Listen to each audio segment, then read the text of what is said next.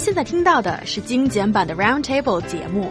想收听并下载一小时完整节目，请关注我们的微信公众账号 EZFM Roundtable，然后发送关键词“完整版”获取下载方式，或者直接下载轻松调频 App。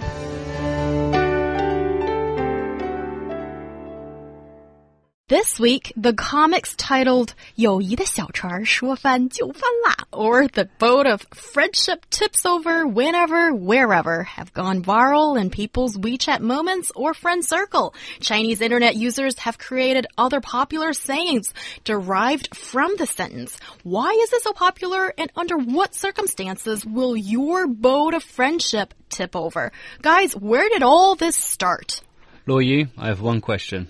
What is this comic and why have I never heard of it? I literally have, like, He Yang could have been speaking French for the past minute. I have, I did not understand. Oh, you're doing yourself a disservice, Mr. Sam Duckett, with your level of Chinese proficiency. I can totally see you understand at least, you know, the face value of things, right? But how did this happen, Luo Yu? Well, the copycat version of the friendship boat tipping over story are going viral these days. Uh, the in interesting jokes were actually originated by the comics published by cartoonist named Nan Dongni on her Weibo account, Penguins Travelogue to the North, or 企鹅北游记. Combining the cute penguin pictures with funny jokes, the comic went viral. Um, and, uh, um, there are a lot of versions actually. For example, I give you one. Uh, A said, "Can we go dining tonight?" B said, "Sorry, I have to check the accounts." And the friendship boat tips over all of a sudden. Let's just um, give you one. It's hilarious, Luo Yu. The funniest thing you've ever said on Roundtable, and that's not a joke. Kind of sad. and I'm laughing like a hyena. hyena. Yeah. Uh, I, I, love it. I would love to see you two, Mr. Luo Yu and Mr. Sam Duckett, sitting in that boat of friendship and will it tip over? I think there's so many things that could affect no. whether, you know, this boat stays balanced or not. The boat will capsize as soon as we guys get on the boat. I'd probably kick him off, like, hard. And Luo Yu, I'll try to swim over and save you. I'm a good swimmer. Ooh, thank you, He Yang, for or, doing that. No one wants to save me. Good to know I'm on my own here. Well, because you're the one that kicked him out, so I have no choice. And if Sam is in the water, shall I save him? He Yang, I was going to say that after I kick him out, I'd let you on, so Watch what you say very carefully. Mm, it's okay. You can sit in that lovely boat in solitude. yeah. So, guys, why do you think this is getting all popular? Like, aside from, yeah, you know, the comics mm. is kind of cute and funny.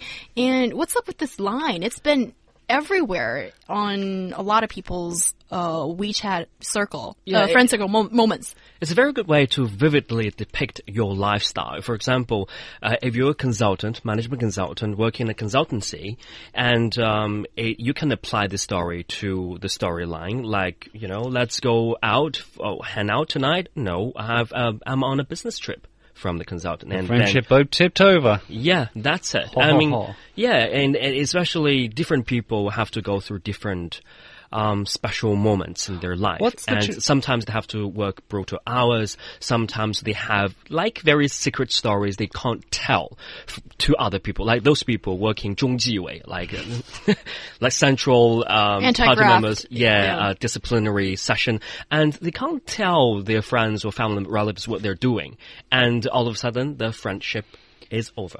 What's I'm assuming that this was originally a Chinese script. What's the Chinese for the friendship boat suddenly tips over? 友谊的小船说翻就翻. Is okay, it? that's it. Yeah, I, I, remember. I'll make it. I'll, I'll, probably talk about it on WeChat later. I'm just yeah, getting yeah. ready. And, and, Sam, there's a few WeChat listeners have devoted special messages to you. I'll, I'll read them out to cheer you up. There is Abin saying, "Sam, I will save you."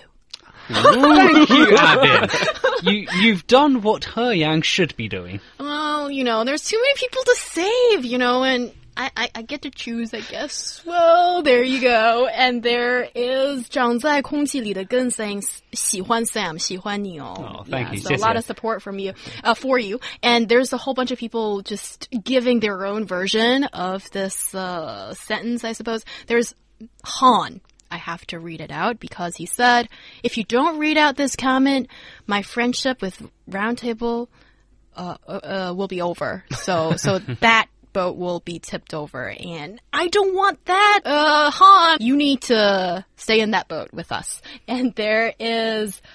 Yeah, a, a whole bunch of other messages regarding this. And also, some of our WeChat listeners are directing our attention to the sense of friendship. Is it that easy that long term friendship just tips over like this? It's easy. It's very easy. Well, like you said earlier, Luo Yu, it hmm. seems like maintenance is kind of important, just like in a relationship, man and women. Oh, it can apply to that. I would say after knowing Luo Yu, I feel that it's also quite easy for it to tip over. Why is that? Just saying, I met him and I found out how easy it really is. yeah, but these days I think everybody's really well, it could be an excuse to some extent, but people are saying because life, the pace in uh, life is just so fast in cities, and then it's friendship is important, but it's not the utmost important thing in life. And there's so many so-called friends out there. How do you pick and choose and all dis- that? I disagree. I think That's not what some people say. I, I would say that friendship is important, but when we talk about friendship, we're talking about real friendship. You know, not guys that you kind of know and get on with, but the people that you can really trust and have always been with you. I think that kind of friendship doesn't necessarily tip over. I don't know about you, but I've had arguments with people I've known for years, and we've said really hurtful things, but the friendship has gotten to a point where we know it's not going to tip. Well, uh, but sometimes it just all of a sudden tips over. I had a lot of friends who used to be very intimate and close with me, but but then they like we drifted apart, and it's really hurtful. Aw.